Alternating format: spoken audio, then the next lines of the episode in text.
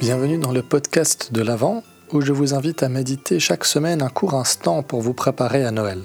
Je suis le pasteur Philippe Goulin et je serai votre guide. Notre fil rouge pour cette année est ce verset d'Ésaïe 9. Un enfant est né pour nous, un fils nous est donné. On lui donne pour nom Conseiller merveilleux, Dieu fort, Père pour toujours, Prince de la paix. Aujourd'hui, nous nous arrêterons sur ce deuxième nom, Dieu fort.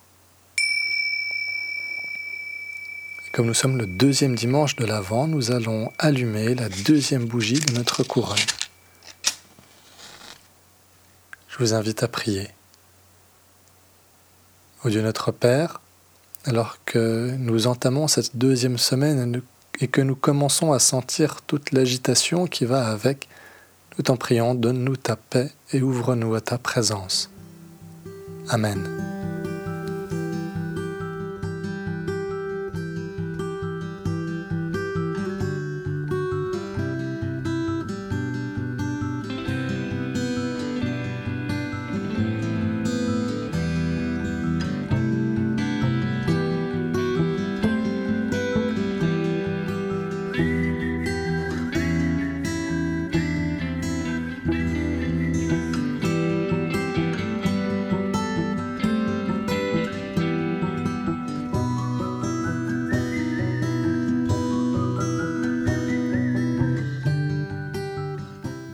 Et nous lisons dans l'Évangile selon Jean au chapitre 1.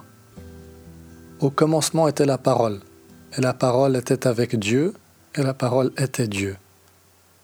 Elle était au commencement avec Dieu. Tout a été fait par elle, et rien de ce qui a été fait n'a été fait sans elle. En elle était la vie, et la vie était la lumière des hommes. La lumière brille dans les ténèbres, les ténèbres ne l'ont pas accueillie il y eut un homme envoyé par Dieu du nom de Jean. Il vint comme témoin pour rendre témoignage à la lumière, afin que tous croient par lui. Il n'était pas la lumière, mais il vint pour rendre témoignage à la lumière. C'était la véritable lumière qui, en venant dans le monde, éclaire tout homme. Elle était dans le monde, et le monde a été fait par elle, et le monde ne l'a pas connue. Elle est venue chez les siens, et les siens ne l'ont pas reçue. Mais à tous ceux qui l'ont reçue, elle a donné le pouvoir de devenir enfants de Dieu, à ceux qui croient en son nom, et qui sont nés non du sang, ni de la volonté de la chair, ni de la volonté de l'homme, mais de Dieu. La parole a été faite chair, et elle a habité parmi nous, pleine de grâce et de vérité. Et nous avons contemplé sa gloire, une gloire comme celle du Fils unique venu du Père. Amen.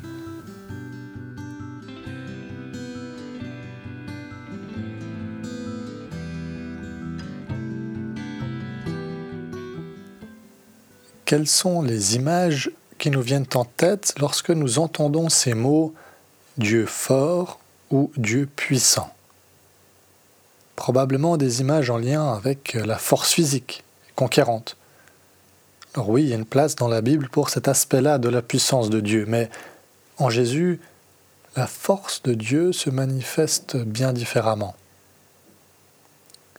Elle s'incarne dans les traits d'un bébé, né dans une étable, dans une famille modeste, dans une petite bourgade un peu au milieu de nulle part. Jean nous parle de Jésus comme d'une lumière venue dans les ténèbres sous ses apparences fragiles, une petite flamme, une petite bougie a le pouvoir de repousser les ténèbres les plus épaisses. De la même manière, Jésus, sous l'apparente fragilité de sa venue sur terre, a le pouvoir de repousser les ténèbres les plus denses de nos existences. Quelles sont les ténèbres de nos vies qui demandent la présence lumineuse et bienfaisante du Christ Quels sont les combats que nous menons dans lesquels nous nous épuisons et où nous aurions bien besoin de ce Dieu fort? Le grand tour de force du Christ n'a pas été de vaincre la mort et le péché. Son grand tour de force a été de faire de nous des enfants de Dieu en vainquant la mort et le péché. Aux yeux des hommes, la venue et la vie de Jésus n'est pas forte ou puissante, mais c'est ainsi que Dieu a choisi de remporter la plus grande victoire qui soit pour chacune et chacun d'entre nous. Oui, nous avons un Dieu fort.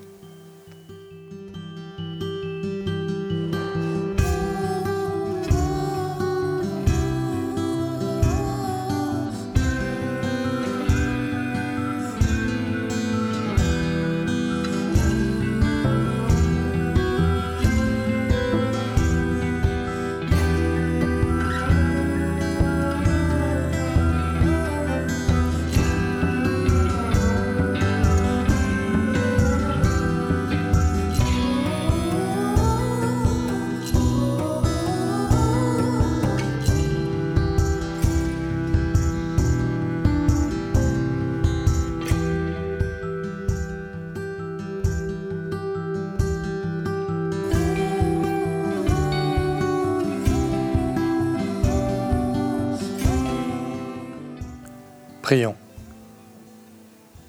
Ô Dieu notre Père, face au péché et au cœur de ce monde, nous sommes bien petits. Toi seul as remporté la victoire une fois pour toutes. Tu as vaincu la mort et le péché en prenant les traits d'un petit enfant. Aujourd'hui nous voulons l'accueillir dans nos vies et ainsi prendre part à ta victoire. Amen.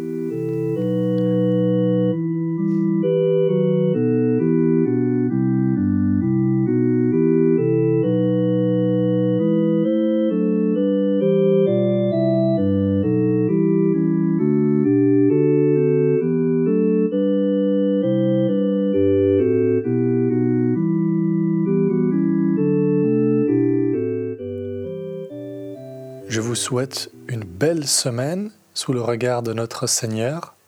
N'hésitez pas à partager autour de vous cette méditation si le cœur vous en dit et si vous êtes dans la région genevoise et souhaitez nous rejoindre pour un temps de célébration. Rendez-vous sur merin.epg.ch. À très bientôt.